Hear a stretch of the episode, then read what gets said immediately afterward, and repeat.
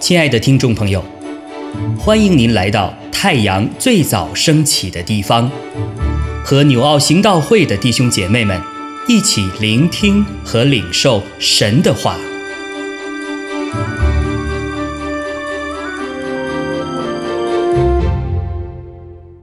马可福音五章二十一到四十三节，耶稣坐船。又渡到那边去，就有许多人到他那里聚集。他正在海边上，有一个管会堂的人，名叫雅鲁，来见耶稣，就伏伏在他脚前，再三的求他说：“我的小女儿快要死了，求你去按手在她身上，使她痊愈，得以活了。”耶稣就和他同去，有许多人跟随拥挤他。有一个女人患了十二年的血漏，在好些医生手里受了许多的苦，又花尽了她所有的，一点也不见好，病势反倒更重了。他听见耶稣的事，就从后头来，砸在众人中间，摸耶稣的衣裳。意思说，我只摸他的衣裳，就必痊愈。于是他血漏的源头立刻干了，他便觉得身上的灾病好了。耶稣顿时心里觉得有能力从自己身上出去，就在众人中间转过来说：“谁摸我的衣裳？”门徒对他说：“你看众人拥挤你。”还说谁摸我吗？耶稣周围观看，要见做这事的女人。那女人知道在自己身上所成的事，就恐惧战惊，来伏伏在耶稣跟前，将实情全告诉他。耶稣对他说：“女儿，你的信救了你，平平安安的回去吧。”你的灾病痊愈了。还说话的时候，有人从管会堂的家里来说：“你的女儿死了，何必还劳动先生呢？”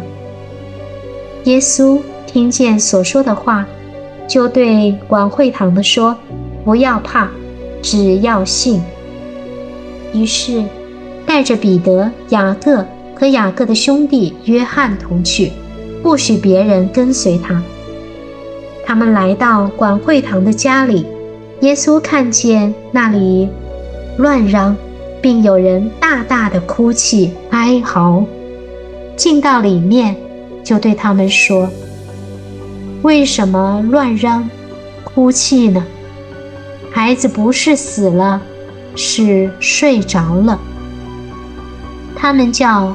嗤笑耶稣，耶稣把他们都撵出去，就带着孩子的父母和跟随的人进了孩子所在的地方，就拉着孩子的手对他说：“大力大，古米，翻出来就是说，闺女，我吩咐你起来。”那闺女立时起来走，他们就。大大的惊奇，闺女已经十二岁了。耶稣切切地嘱咐他们，不要叫人知道这事，又吩咐给他东西吃。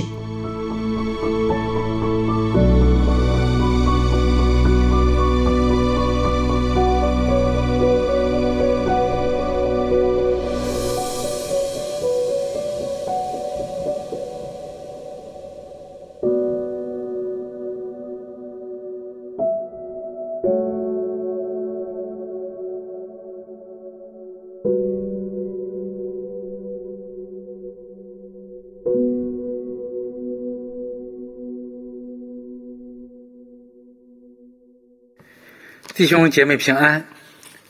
今天我们分享的 KOT 经文是《马可福音第五章二十一到四十三节。在这段经文记载的是，耶稣他在加利利的湖边，当时有很多人都在他的跟前，有的想听他的道，有的可能想得到他的医治。这段经文描写有一个管会堂的人名叫雅路，他来见耶稣，因为他的小女儿快要死了，所以耶稣就和他同去，也有许多的人一起跟随着他。在途中碰到了一位患血漏的女人，她听见耶稣的事情之后，就夹杂在人当中，并且因着她摸着耶稣的衣裳坠子而得到痊愈。之后，有一位人告诉雅路，说是他的女儿已经死了。耶稣听到之后，他没有放弃。他兼顾雅路说：“不要怕，只要信，并且带着彼得、雅各和约翰一起到了雅路的家当中，把这位死了的女子让她复活过来。”在圣经里边的很多的一些学者都把这段经文叫做“三明治”，前边和后边是耶稣来让这一位。雅路的女儿死里得复活，中间加的是耶稣医治这位血路妇人。我们先来看一位耶稣来医治这位血路的妇人。这位血路妇人有什么特征？我们可以看到，从二十五节经文当中看到，这位妇人患了十二年的血漏，是很不容易的。血漏病当时被人看作是不洁净的。是排除在人群之外，他不光是承担肉体的痛苦，他也承受着很多的孤独，他被人遗弃，没有朋友，甚至比家人遗厌烦厌弃的痛苦。在这里边讲到他在好些医生手里受受了许多的苦，又花尽了他所有的，一点也不见好。病势反倒更重了。看到他已经尽他的全力，但是仍然没有见好，反而更加严重。可以看到这一位血漏夫人，她是一位已经走投无路的人。当他听到耶稣他的事情之后，他不顾律法禁止他不可以接触人的这样的一个规条，因为当时在。犹太人的律法当中，认为血肉妇人她是不洁净的，她不可以去接触人。但是他来到耶稣的面前，他是跟在耶稣的后边，他夹杂在人群的当中，心里想：我只摸他的衣裳就必痊愈。他是带着这样一个信心，只要摸着耶稣的衣裳就可以得痊愈。可以看到他的信心是何其的大，依着他的信心，结果他的血路源头立刻干了，而且是得到了完全的医治，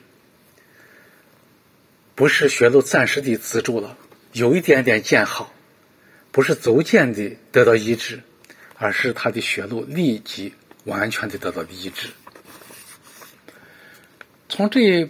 这一段的这个经文当中，我们可以看到，我们主耶稣基督他的回应。耶稣对于这一位痛苦的女子，他立刻的医治了她。他知道她的需要，他知道她的难处，所以当他在耶稣的面前得到医治之后，耶稣来问他的时候，在圣经里边记载的是，他俯伏在耶稣的跟前。将实情全告诉他。当这位女子谦卑、带有信心来寻求耶稣的医治的时候，耶稣的立立立医治立刻在她的身上。